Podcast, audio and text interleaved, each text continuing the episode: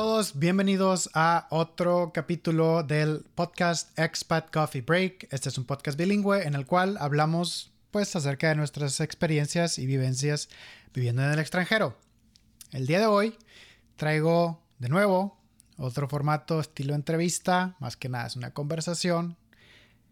Y es la segunda parte de mi plática con mi amigo Agustín.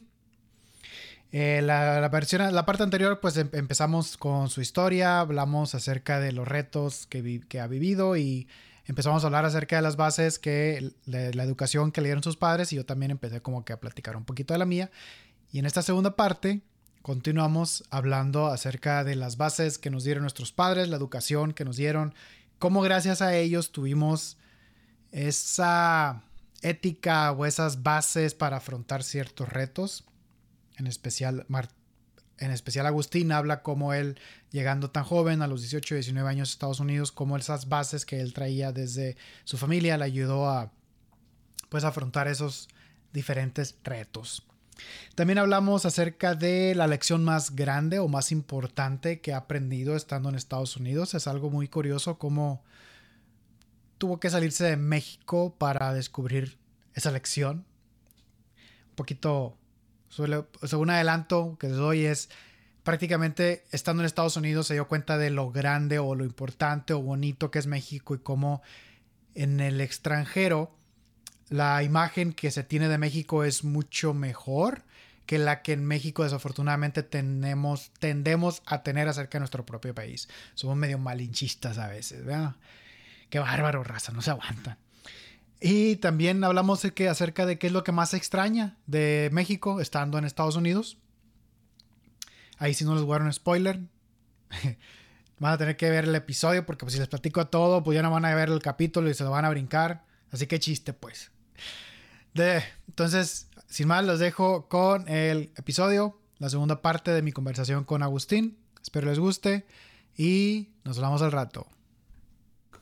Sí, pues, pero Sí, sí te entiendo en la cuestión de lo que tus padres te, te, trataban de inculcar o lograron inculcarte porque mi papá eh, tiene una empresa de construcción, de obra eléctrica. Entonces él, estudió, de sus hermanos creo que fue el, único que estudió una ingeniería. Entonces es, eso pues lo llevó a él a, a poner su propia empresa. Y y por lo mismo, mis papás me trataron de inculcar no nada más que, que pues fuera a la escuela y que le echara ganas. Bueno, gracias a mi mamá es que aprendí inglés, porque ella fue la que, me, la que me empujaba más por la escuela.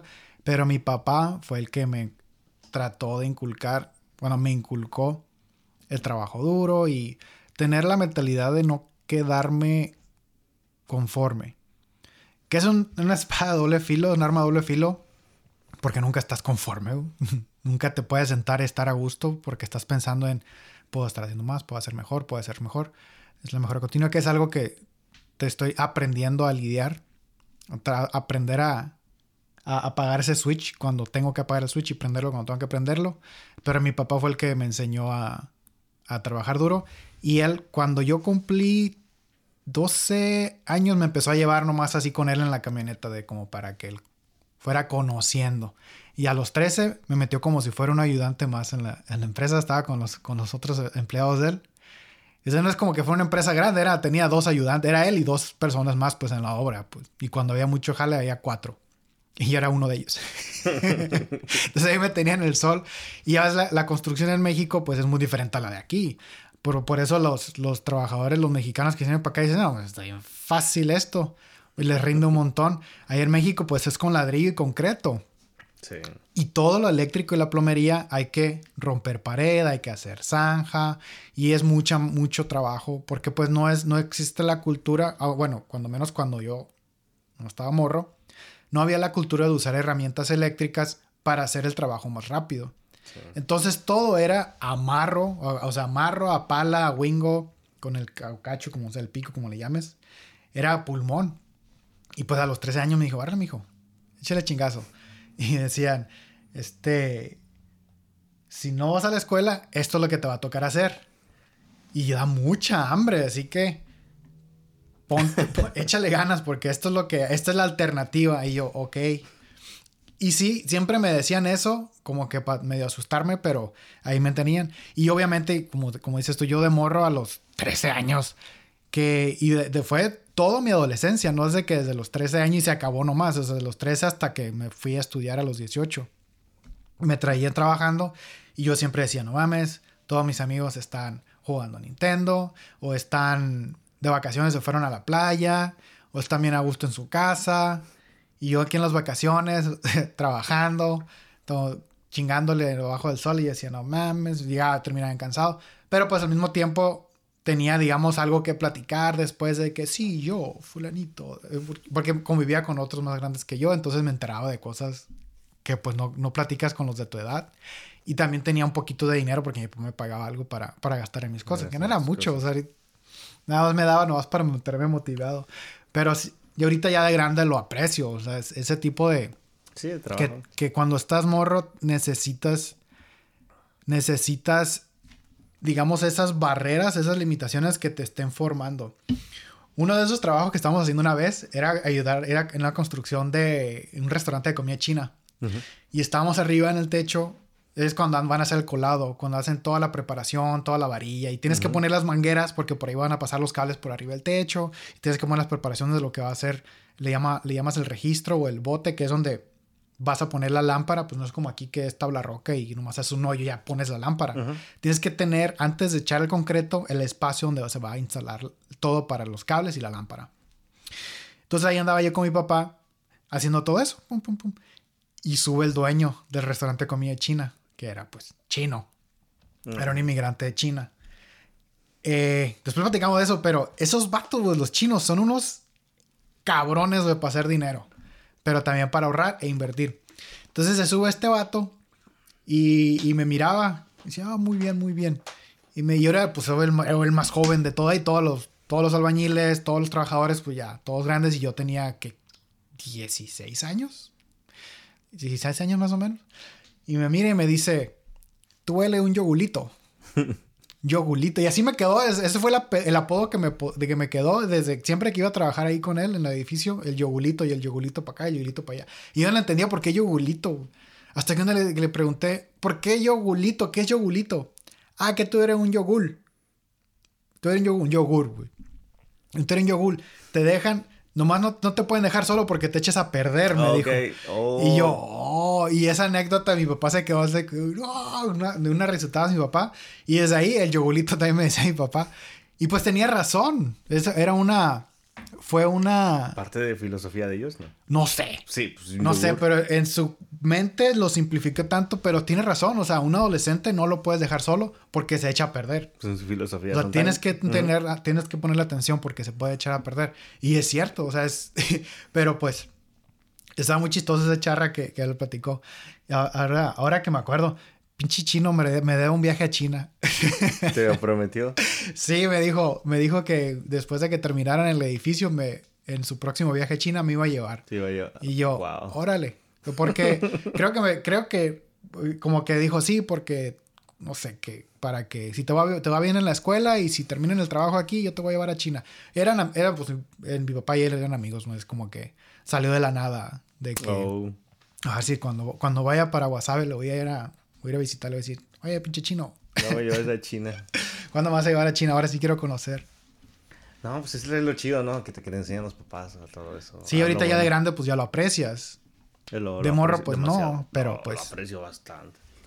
En ese tiempo decía, wow, qué vida me tocó, pero no, ahorita, wow, dices tú, qué chingón. Qué bueno que una persona de nuestra edad, cuando teníamos esa edad, a esta edad, pudiera captar todo eso, pero no.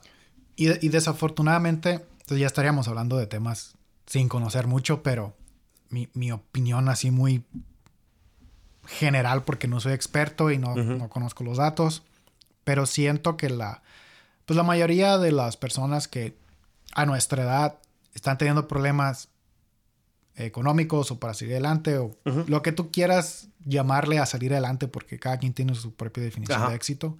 Generalmente eh, yo pienso, generalmente es causado porque pues de, de niños o de durante su desarrollo pues no tuvieron ese apoyo de los padres o les hizo falta un padre o una madre, alguien que los estuviera guiando o alguien que los cuidara, que los protegiera, que tuviera una burbuja que los cuidara Sí, sí. Del- te entiendo.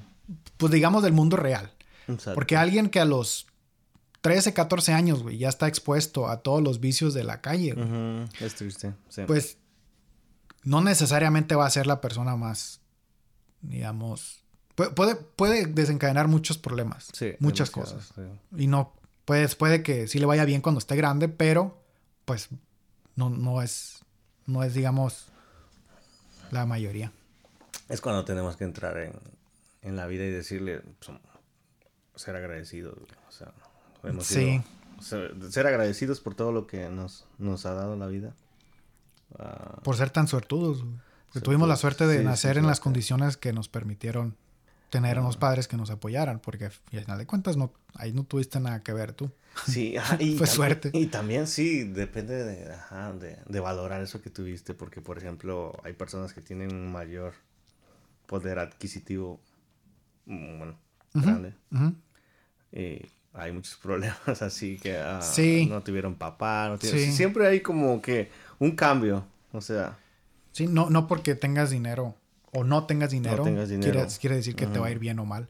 De hecho, mi amigo Martín, que ya va a salir su podcast, cuando salga este ya va a estar en el, ya va a estar publicado. él, él platica cómo su familia, a pesar de que tenían carencias económicas, han sabido salir adelante porque eh, la familia de sus, pues las dos familias, son muchos hermanos. Eh, pues ya ves, las familias de antes siempre eran de nueve, ocho, nueve hermanos. 9, 12. Entonces, la, la, a todos los tíos y su papá, la familia de su papá, la familia de sus tíos, eh, les tocó picar piedra bien cabrón para poder más o menos que les fuera bien. Entonces, los más grandes apoyaron a los más chicos para que los más chicos fueran a estudiar. Y a la vez, los más chicos, que ya les estaba yendo bien, ya con su carrera profesional, ahora jalaban a los, Los hijos, sobrinos. los sobrinos de los más grandes. Es algo inteligente. Entonces, Martín, él es de esa generación que los tíos los apoyaron para que sacaran una carrera profesional y los apoyaron de muchas maneras, porque no necesariamente era de que nada más les daban dinero, sino un ejemplo es de, por ejemplo, una tía de él que está viviendo en Estados Unidos, en Las Vegas, ella les hacía, les, les ayudaba pues, en recibirlos en su casa y de ayudarles a conseguir trabajo, a él conseguir trabajo en el verano para que sacara feria para pues él solventar gastos de cuando estaba estudiando de regreso en México. Entonces eso hacía varios veranos.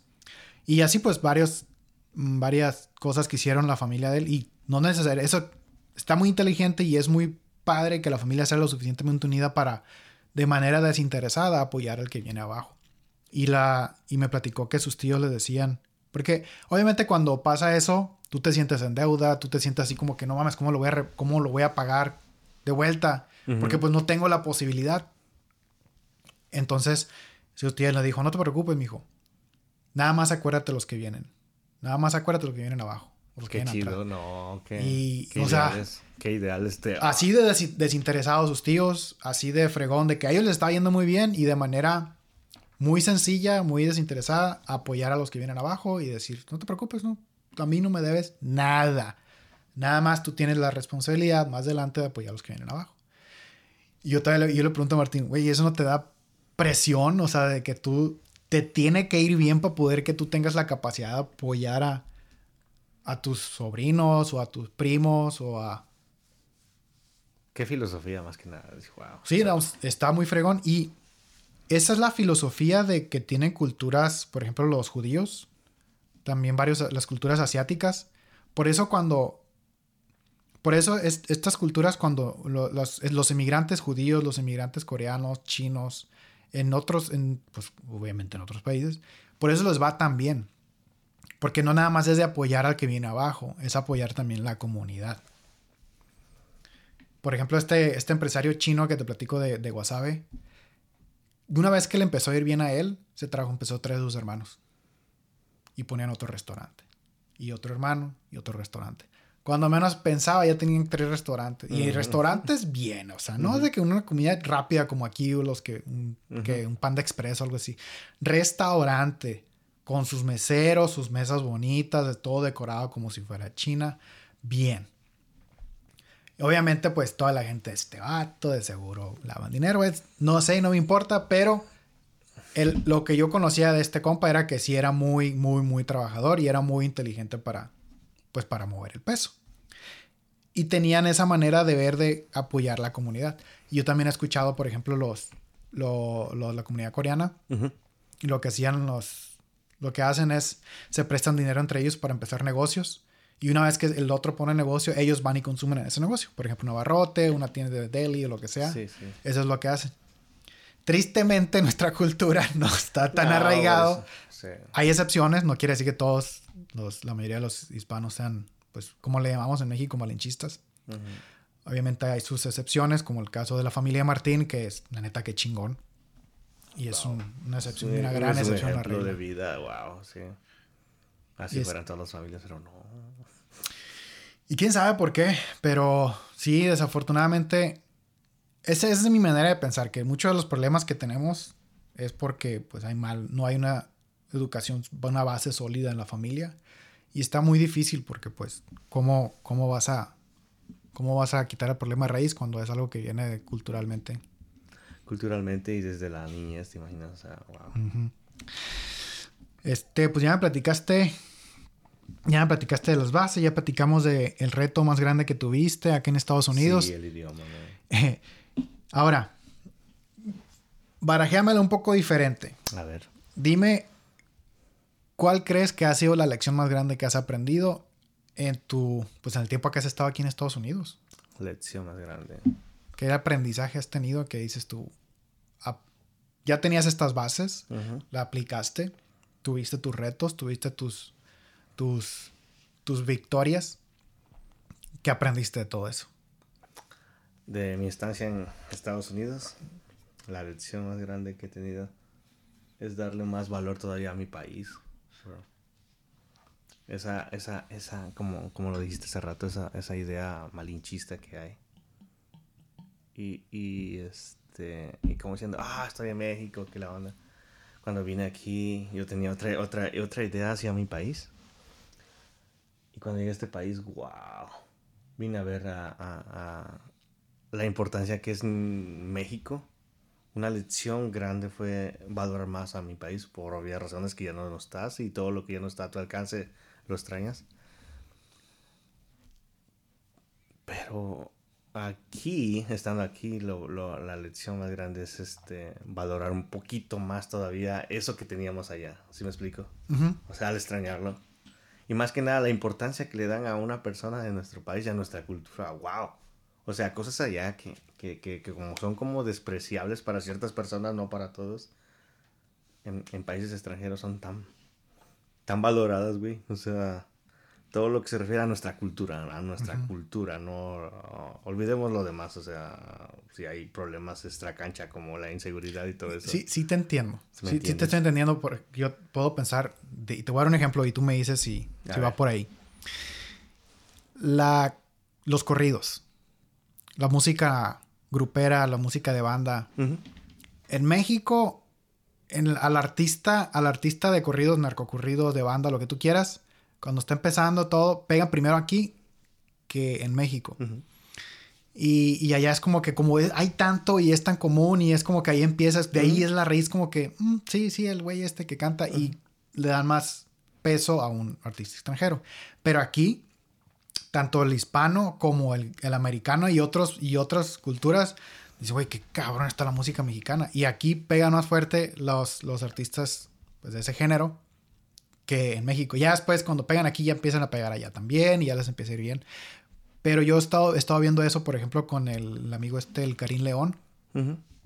En, en- aquí le está yendo cabrón, está rebanando bien chilo. En México apenas como, no sé. Yo, yo la verdad, nomás escucho dos que tres cositas, pero me, me- se me hace impresionante cómo aquí está pegando bien cabrón. Y yo, por ejemplo, yo no lo conozco, pero digamos, lo conozco de vista porque el compa iba al mismo gimnasio donde yo iba en Hermosillo. Entonces, los que lo conocen, yo he escuchado cómo se refieren a él. Dicen, ah, pinche cariño, que no sé qué. Y yo, güey, pues sí, pero el vato le está yendo chingón y tiene su mérito. ¿Por qué Sí. lo haces de menos? O sea, ¿por qué? No, pues, que, que no te gusta cómo canta, pues, ¿y qué? Es su estilo y le está yendo bien. Y obviamente hay gente que le gusta, entonces, no, si no te gusta a ti, pues no tienes por qué andarlo echando de menos. Y no porque lo conoces y lo viste cuando iba en sus inicios, quiere Inicios, decir que le que- quieres tirar para abajo. O sea, al contrario, deberías decir, bueno, pues si él pudo, yo también podría, pero eso se, como que se conecta con lo que hablamos un poquito del malinchismo. Pero va por ahí, va por ahí como a- aquí aprecian más la cultura La cultura mexicana. mexicana. No más porque está lejos, sino porque es algo diferente y aquí se alcanzan a ver como que el- lo especial. Lo especial de, nuestro cultura. país, sí, es una lección. Yo me quedaba así como típico allá, estás en, en México, pa- país tercermundista, Ajá. que hay esto, y encuentras todos los defectos allá en To- nuestro Todo, país. nomás te fijes en eso. Llegué aquí, veo como Francia piensa hacia México, como China piensa hacia México. Propio Estados Unidos también piensan como esa, digamos, esa envidia de su cultura, o sea, la cultura, toda la... Hablemos a, prehistoria también, o sea, todo eso, y wow, digo, todo eso tenemos en México, güey. Sí, Y no en lo valorábamos. en especial, Es una sí. lección de vida, o sea. Y es cuando tú aprendes a querer más todavía a tu país. Sí. Porque de alguna manera, indirecta, directa o indirectamente, tú tratas de contribuir a que tu país esté, tu comunidad esté mejor, ¿sí me explico? Y otro ejemplo también podría ser la comida. No, no, no, es que sí, cuando yo te hablo de comida, nuestra comida es cultura, es arte, nuestra comida es todo, güey. Aunque no sé, no soy muy bueno cocinando comida mexicana, pero lo que es food street, la, la, la- comida de este, de, dijera. de este, comida callejera, street food, todo lo que tiene que re- eh, ver con México, dices tú, wow, es chingón. Ahora imagínate lo demás, como todos los chefs que están allá en Oaxaca ahorita, así, este, cocinando con todo lo que se desprecia en México, que aquí es orgánico, o sea, nada más date el valor de, de ello, o sea. Todo lo, el, puestecito que está en el mercadito de la señora que cultivó su, su, su mercancía ayer en la tarde para ir a venderlo hoy en la mañana. Allá, no, no. Y aquí, güey, es súper carísimo. O sea, eso- todos esos pequeños detallitos que, que no nos damos cuenta porque estamos y lo tenemos al alcance aquí. Otra gente lo, lo admira. Este, estaba viendo una persona de que ah, era de Tijuana. Era de Tijuana y fue a Francia. Él de Tijuana hablaba, habla condición de California en inglés. Y a los meseros en Francia les hablaba inglés y escuchaban el acento que era estadounidense, entonces lo trataban un poquito mal. Entonces ya pues, este, así sangrones, fríos.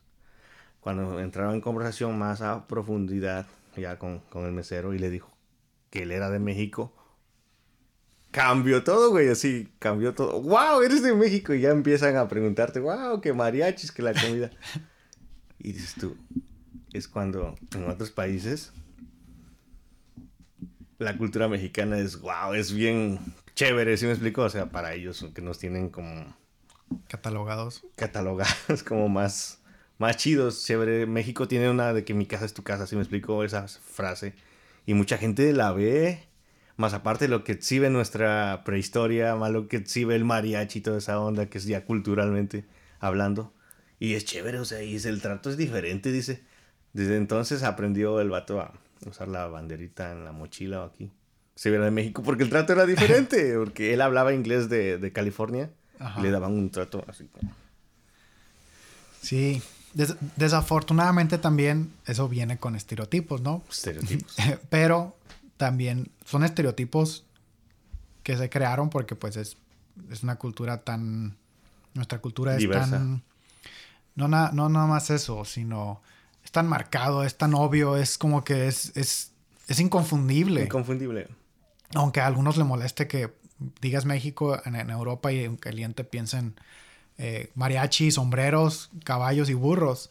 Pero De- pues es... Pero ve, me- va con tu base a tu cultura, siendo extranjero tú, porque una persona, por ejemplo, eso es la gente que le gusta el ambiente y la fiesta. Si hablas con una persona más culta en Europa, lo primero, Teotihuacán, güey. Ajá. O sea, todo, todo depende de la persona. Sí. Es como cuando me decían aquí, eh, siendo mesero, personas, "Ah, eres de México, wow, it's so dangerous que ah, tienes que ser... Sí, porque nada más mira le digo- Fox News. Le digo, ¿vendes drogas? No. No te preocupes, en México no te va a pasar eso porque no, este, no vendes drogas. O sea, México Sí. está basado en este, ah, ¿cómo se llama cuando viajan, güey? Se olvida. Turismo. En turismo. Oh. En turismo, güey.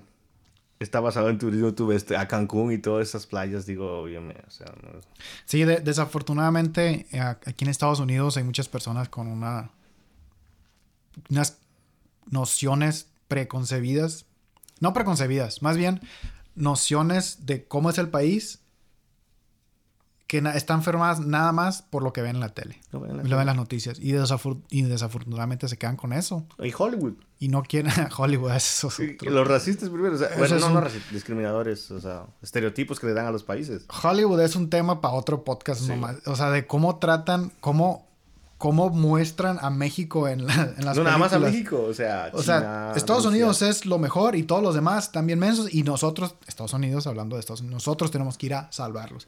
Pero regresando a, lo que te estaba diciendo, el punto es, siento que muchas personas tienen eso y con eso se quedan. Y cuando escuchan México, de volada. Pero, pero obviamente, pues cuando hay alguien que ya viajó, que ya conoció un poquito, de, de volada De volada. de voladas este, tiene una, una concepción muy diferente. Eh, Eso le pasa mucho a mi esposa ahorita que está mesereando. Eh, muchos clientes también le preguntan, ¿de dónde eres? Y ya le, eh, les dice. Y a ella no le ha tocado a nadie que salga con que, ay, es muy peligroso, sino le preguntan porque quieren platicar con ella acerca de la vez que ellos fueron a Puerto Vallarta, Cancún y que estuvieron en Los Cabos y que les fue muy bien y que conocieron, que vivieron, que vivieron en México y son personas que tienen una manera de pensar del país muy diferente. Ah, Y y, es- y depende también de la edad promedio que le preguntó a ella, ¿sí me explico? Por ejemplo, a mí me preguntaban, yo trabajaba en un lugar, en, en un fine dining ahí, donde llegaba pura persona mayor. Y, y con respeto también a la ciudad donde trabajaba, que era ahí Daina, tú sabes, que, representa. Está fresón ahí. Y son personas mayores, son, son personas mayores, grandes, estamos hablando que setenta y tantos años, o sea, tienen otra, Sí. otra forma. Sin embargo, si me pregunta un güey de, qué sé yo, 32 años, 35, 40 años, es diferente, o sea, oh, no, está chido. Sí, quién sabe por qué. oh, ¿Será porque antes no, ni siquiera hacían el intento de salir del país? No sé. O- ah, sí, también hay, habría. Lo de conocer. y- no, no, y la ideología que hay, con respeto también a las minorías que existen aquí en este país. o sea, Bueno, también a ellos les tocó crecer cuando había mucha menos diversidad. Y en especial aquí en Minnesota, tengo entendido que la diversidad cultural en Minnesota es reciente, es de 20 años. 20 años. No y- es tan- mayormente en Idaina, que si checas su historia, ah, en hace unos años no, no permitían que otra minoría entrara ahí más que blanca. Wow. O sea, en Idaina. Y sí te creo, ¿eh? Porque en Estados Unidos tienen mucho historial. ujú, Más que nada esa, esa, esa ciudad de Idaina, que digo, que al mismo tiempo admiro, admiro por cómo han producido y han hecho que la, la ciudad ah, haya progresado desde sus inicios. Se dedicaban allí a molinos, a toda la onda en inicios de la ciudad, al lado del lago.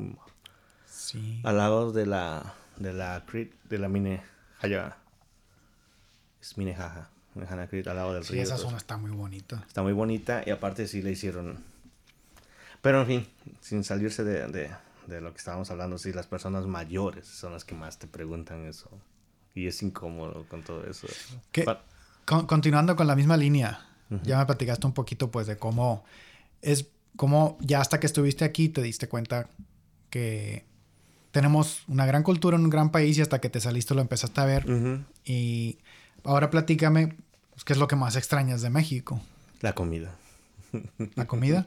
la comida la comida o sea, es lo que más extraño de México A pesar de, aquí hay mucha comida mexicana, sí pero no no se le, no se le acerca. No se le llega. Imagínate, más que yo que soy de cocinas y de servicios y toda esa onda con restaurantes, la comida. A mí me pregunta, a mí me gusta ir a comer aquí, ¿eh? O sea, a mí me gusta comer. Ujú. Haciendo comer mucho. Me gusta comer, me gusta comer bien. No, sí se también- nota. Sí, o sea, soy bonito. y este. ah, me gusta probar toda la comida mexicana que haya, existe aquí. O sea, nada más por la. Para encontrar el sazón. Sí, el que otras son y sí, por la netlata también. Aquí me gustó, ok. No, aquí no, no, no. Por más que me quieras nombrar restaurantes del chef que tú quieras o de la señora fulana. Los ingredientes, o sea. Sabes que nos dimos cuenta, hace poquito vinieron, vino mi mamá y mi suegra, estuvieron dos semanas aquí con nosotros. Y las, la llevamos pues a pasear y la mayoría del tiempo cocinábamos aquí. Comidas básicas, porque pues yo no puedo comer muchas cosas. Y porque pues ellas también llevan cierta dieta. Y que era muy saludable, no era nada picoso, era muy... Lo más, digamos, lo más extravagante que hicimos fue un ceviche de camarón cocido. Em, y las pocas veces que salimos a comer, fueron contadas, se fueron tres veces. Una fue a un restaurante que se llama Doolittle's. ¿Sí lo ubicas? No. Es un tipo. Es un lugar medio fresón. No fresón, porque. Pues yo lo considero fresón para mis estándares, ¿no? Pero. ¿Qué comida era? Pero hay lugares más caros que ese. Es, ese lugar se, se es, es comida americana. Oh, una pero era una rosticería. Ahí lo, se, se, se caracterizan por ser un lugar donde tienen rosticería de pollo a la leña. Mm. Es lo más rico de ahí es el pollo asado a la leña. Entonces pedimos unas alitas que son este no son fritas sino son asadas Asadas. y tiene un adobo muy rico y nos era pollo. Y el segundo lugar fue el, el restaurante de mariscos estilo Sinaloa. Estuvo muy chistoso ese. Y el tercero fue un lugar de comida mexicana que era el más, el más X, el más chafo. Pero a mí, a, a nosotros nos gusta. A mí, a mi esposa Sí, nos ahí. gusta el sazón. Pero la cosa, la cosa es que teníamos miedo de, de llevarlos a ese lugar porque dijimos, no, es que a nosotros nos gusta. ¿Y qué tal si cuando vayan ellas dicen, ah, está bien malo? Pero la- al primer lugar que fuimos, al lugar gringo fresón, fue como que, eh. O sea, está rico, pero nada. Pero X. Nada que digas tú estaba extraordinario nunca había comido algo porque es pollo asado. Pollo asado en Sinaloa encuentras en todos lados, en cada esquina. Y la neta está muy bueno el pollo. Entonces fue como que, ok, chido. Pues obviamente pues son las invitadas, no van a andar diciendo, no van a andar criticando, pero yo me daba cuenta que mi mamá era así como que, ok, está bien, pero yo no pagaría por esto. El ambiente. Y el ambiente, el ambiente era lo bonito El porque, porque era, era una terraza, era al al aire libre y pues aquí el clima está muy bonito en verano. Comparación a Sinaloa, que es un calorón, pues es decir así como que, ah, qué gusto estar comiendo aquí, como un picnic, decía, ay, qué, qué padre. Y sí estaba muy padre. Luego fuimos al de los mariscos. Y pues las dos vienen de Sinaloa. Y vinimos, fuimos a un restaurante estilo Sinaloa. Y las dos fueron así como que... mm, pues... O sea, lo destruyeron. Y nosotros, pues es lo que hay, Un ama. 4 es un 4. O sea, es lo que hay, ama. O sea, es lo mejor que hay aquí en Minnesota de mejor. mariscos. Porque si hemos probado, estos son los Es mejorcitos. mejor. Y para ella fue así como que... mm. Y decía, pues sí, pero es que viene de Sinaloa. De Guasave. Y en Guasave, uno de los de lo más fuertes es- son los mariscos. Y mariscos no te creas de que ah, un restaurante acá fino de en la carreta, una carreta en la calle te encuentras unos mariscos frescos, muy bien preparados con un gran sazón. Y pues viniendo de allá, las traigo a este restaurante y me le hicieron cagada, güey. Me sí, lo sí. hicieron mierda de que. mm, y la coca, hasta la coca sabe mala, decía mi mamá. y yo, pues mamá, pues es lo que hay. No me lo, no me lo destruyas. Entonces ahí ya traía la- la- el miedito de que, ching, ¿los llevo o no los llevo a ese otro el tercer lugar? Es un lugar de comida mexicana. Es más estilo. Pues es un restaurante bar. No sé, no sé si lo conoces, se llama Cielito Lindo. No sé si lo ubicas. Está en Egan. Es nuevo. Sí dicen que está bien. Está bien. Ah, no te voy a decir es la mejor comida que he probado porque ahí llevé a otros amigos y no les gustó, pero a nosotros nos gustó. Los chiles rellenos están muy buenos. Las enchiladas están muy buenas. Tiene un buen sazón y es de un solo dueño. El dueño está cocinando.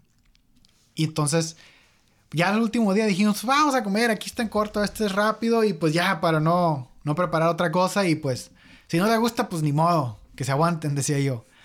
Fue el que más le gustó. No, no es el más barato porque aquí la comida, en todos lados donde vayas a comer, te vas a gastar. Para un. Éramos cinco personas. Cinco personas, 200 a 180. Gasté más o menos eso, ya con propina y todo. Fue más caro que los otros lugares. No, no, no. El de los mariscos sí es, es, Carísimo. es carísimo. Pero es más caro que el otro lugar que era comida americana, que, es, que yo pensaba que era caro, que era fresón. Gasté menos allá que aquí en la comida mexicana. Pero también pedimos, pedimos entrada, pedimos guacamole, pedimos bebidas. Entonces comimos muy bien. Y ahí sí te salieron de encantadas. Oh, que los frijoles, que el arroz y que las enchiladas y que el pollo y que ahí sí les gustó y nosotros, mira nomás, pues lo hubiera traído aquí todas las veces y mejor, si nos dijeron, ¿para qué me llevas a aquel lugar del pollo ese malo? No sé qué, mejor hubiera llevado. No, pues es que esos lugares es como para algo ambiente. O sea, vas comprando el, lo que es la atmósfera, ¿sí me explico? Sí. La y- terraza, si hay este fogata, eso, o sea, lo, lo nice. Pues así fue, así ha sido nuestra experiencia porque nosotros una de las cosas que más extrañamos también es la comida. Y siempre andamos buscando también dónde está bueno y dónde está bueno. Hace 15 días fui a Chicago Ajá. y decidieron invitarnos ahí a las entradas aquí de Minnesota a un restaurante. ¿Y Chicago tiene... ¿Comiste en Chicago o...? o- También, pero llegando a Minnesota ya veníamos manejando, so, me invitaron y este a comer los famosísimos machetes Ok. y dije, ok, vamos a machetes y vamos ahí por ah, Woodbury, ahí en Woodbury, ahí dije, llegamos al sitio, pues ah, yo s- me gusta la comida y te digo, y sé cocinar y toda la onda. Lo vi bien nice así, dije, "Mm, No, va a estar rico. no, no va a estar bueno aquí, o sea. Y este, en fin, llega la, la, la mesera, era una blanca también, una de aquí, una nativa, no nativa, una blanca. Y este, ah, me toma la orden, dije, "Ah, no puede ser, esta comida es mexicana, son machetes, o sea, no. Wow, voy probando la comida. Y sí, sí me sacó, me descontroló. La, el lugar, el ambiente, súper chido, chévere. Venden hasta cerveza de barril en un. En, en- de, barro. De barro. De barro, o sea, de barro. Como si fuera un jarrito. Un jarrito, ajá, de barro, pero de estilo cerveza. Y llega la comida, wow, me quedé, dije, wow, qué comida. Nunca había comido unos machetes como esos, güey. O sí estaba muy bueno. Sí, se llama cocina machete. Así se llama, cocina machete, porque tiene los machetes. Y así se llama, cocina, cocina machete, son los mejores, mejores, ¿Neta? este, sí, güey. Aquí hay que Este, ir, te hay iba a invitar ir. aquella vez, pero cuando me dijiste que andabas mal, dije, Sí, ya que, "Mm". ya que ande, ya que ande, ya que ande Bien. bien. Allí está. Y luego venden cerveza de barril mexicana. En jarritos toma un sabor así. Yo no tomé, pero nomás me dieron una probadita y dije, wow, vale la pena. Pero siempre, bueno, al punto que siempre que voy a comer. Y si el lugar está así medio humilde, dije, aquí va a estar bueno, güey. Porque, o sea, Hay un, hay un vato que no, no, que hace sus videos de en México. Se llama Iztaparrasta, el vato. Cuando va el va- el güey va a los puestos callejeros. Y cuando está barato y está rico, el vato es youtuber. El vato les pone un sellito. Se ganó su sello, su, su sello de humildad, o como le llaman, su, certificado de humildad. Y ya con eso, ya la, y, y más gente va, al puesto porque pues tiene su certificado de humildad. Y sí es cierto, cuando tú ves un lugar que está muy, digamos, muy producido, como que le meten mucha decoración y que está muy padre. Para comida mexicana no necesariamente significa que va a estar más rico. No. Pero quién sabe. In- inclusive cuando voy a un restaurante de fine dining aquí en Estados Unidos no me impresiona nada porque lo puedo hacer en mi casa. O sea, bueno, mm, cuando sabes, tienes idea de esa cocina. O sea, Pues es que ya tienes, tienes como- tú la habilidad. Qué flojera. O sea, no invítenme a algo, comer algo que yo no he probado. Como los machetes aquella vez me sacaba así como, wow. Se la sacó. Digo, pues yo pensé que la comida no iba a estar bien y que la voy probando. Dije, no. No, el machete está así, güey. Así, neta, ese es el plato. Como así. para tres personas. Sí, sí, pero te digo, sí, tengo un estómago un poquito infinito. Tienes buen diente. Buen diente. Por ahora, por ahora, sí. Ya nos pagará el invierno. ¿Qué, ¿Qué es lo que más te gusta? Ya cambiando de, cambiando de tema, parecido, pero ahora al revés. ¿Qué es lo que más te gusta de aquí, estar viviendo en Estados Unidos? ¿Qué es lo que más me gusta? Um, pues por obvias razones la, la industrialización, todo lo que se refiere a las comodidades, o sea, La infraestructura. la infraestructura y todo lo que tiene que ver. Me encanta así eso. La, sí, lo organizado que son, o sea, para todo, para todo. Aquí todo está bien planeado. Que no, cuando nosotros allá en, en México decimos esa palabra que odio, que lo que Dios diga, aquí no, aquí no, no, no existe eso. Aquí no hay planeación, estudios. Eso yo, para mí, es, eso fue bien, es bien obvio cuando, cuando yo, cuando vine para acá. Aquí llueve mucho. Cuando no, nueva, no neva, llueve. Y en México, En Sinaloa no tanto. Yo cuando apenas que fuera huracán en Guasave, donde, no yo crecí. Pero en Hermosillo, como estaba viendo en Hermosillo, si mirabas nubes, eh, guárdate, no saques tu carro, porque se va a inundar la calle. Métete a tu casa, cierra todo, quita la ropa del tendedero, porque se hace un cochinero cuando llueve en Hermosillo. Y eso es porque hay muy mala planeación. Entonces cuando vine para acá, una de las cosas que me impresionó que, que dije yo, wow, qué bien planeado está todo el sistema. Cuando van a hacer una calle, no es nada más tirar la calle y ya el asfalto. Sino hay todo, toda una planeación que se nota de cómo está bien, pues, valga la redundancia, bien planeado. Entonces aquí llueve y es... Pues, ¿Qué, qué, qué quiere decir que llovió? son las 4 de la tarde, güey, hay que darle, güey. O, son o sea, igual tienes que llegar a tiempo porque no hay nada, o sea, tienes que seguir con tu vida porque no hay nada que te impida. Si está mojadito afuera, ponte un impermeable y sal, güey. No le pasa nada a tu carro porque no el agua se va de volada. Y eso es porque ahí está la infraestructura para, pues para que eso pase de esa manera. No es algo que pasó por sí solo. No, hay una planeación para todo. O sea, y, y te repito, ellos dan soluciones, o sea busca la manera de darle una solución de que ya no vuelva a pasar. Ya lo, ya lo vivieron a una obra. Si supieras todo lo que hay debajo de la tierra, yo que estoy trabajando en el libro de esto de la construcción con landscaping, es una planeación. Nosotros tenemos que el gas, la mm. luz, lograr con todo eso, el downspout, lo que corre de los gutters para el agua, todo eso va planeado antes de que apliquemos todo. Para todo para todo. O sea, hay una planeación. Hay no nada más de que yo llego y pum, pum. No, no, no, no. Hay planeación. Hay que tiene que ir en el, la persona de luz, la persona de la, de gas. Este, nosotros mismos tenemos que este, insertar este, tubería para futuras luces, o sea, todo. Es no nada más como nuestro país de me toca y ya, tirar concreto. No, no, no. Y más que nada, uh, alcantarillado. O sea, mini encantarillado en tu, en tu patio que yo no sabía y dije, oh, wow, esto lo voy a emplear en mi casa allá en México. Pero sí, o sea, planeación para todo. Para todo, o sea, todo está fríamente calculado como lo dice el chavo. O sea. Sí, en, en, México también, pero dependiendo quién está haciendo la construcción, quién esté, si es un buen ingeniero o buen arquitecto y, y si el dueño de la, de la casa. si el dueño quiere, quiere pagarlo, porque pues muchas veces no se hace porque quieren ahorrar. Y más que nada en lo gubernamental también, o sea, hay cosas... Eso no entiendo bien cómo funciona en México, porque se supone que sí hay, aquí en Estados Unidos le llaman the code, the city code, o no sé cómo le llaman. Es como las reglas que a lo que tú tienes que cumplir, si no, no te liberan la obra, si no tienes liberado, tú no puedes entregar. En México tengo entendido que también hay para lo eléctrico, no sé para construcción, como sea.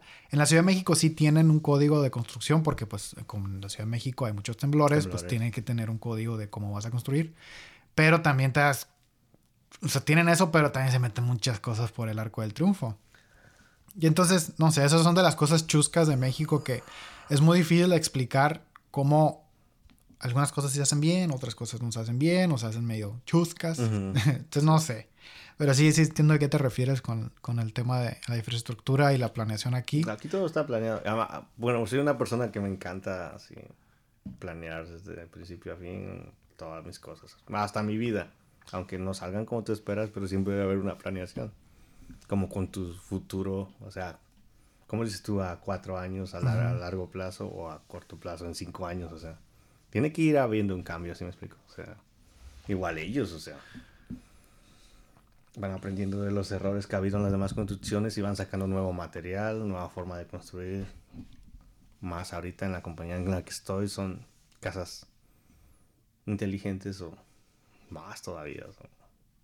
Más todavía digo, wow, estos me impresionan cada día. Y es bien interesante, por ejemplo, nosotros que vemos, vemos la otra manera de hacer las cosas lo vemos como que, wow, es que hay, hay diferentes maneras de hacer las cosas. Está la manera a la mexicana, hacerlo, hacerlo con mexicanadas, le, le decimos a, implementar algo chueco ahí por mientras, le, llamas una mexicanada.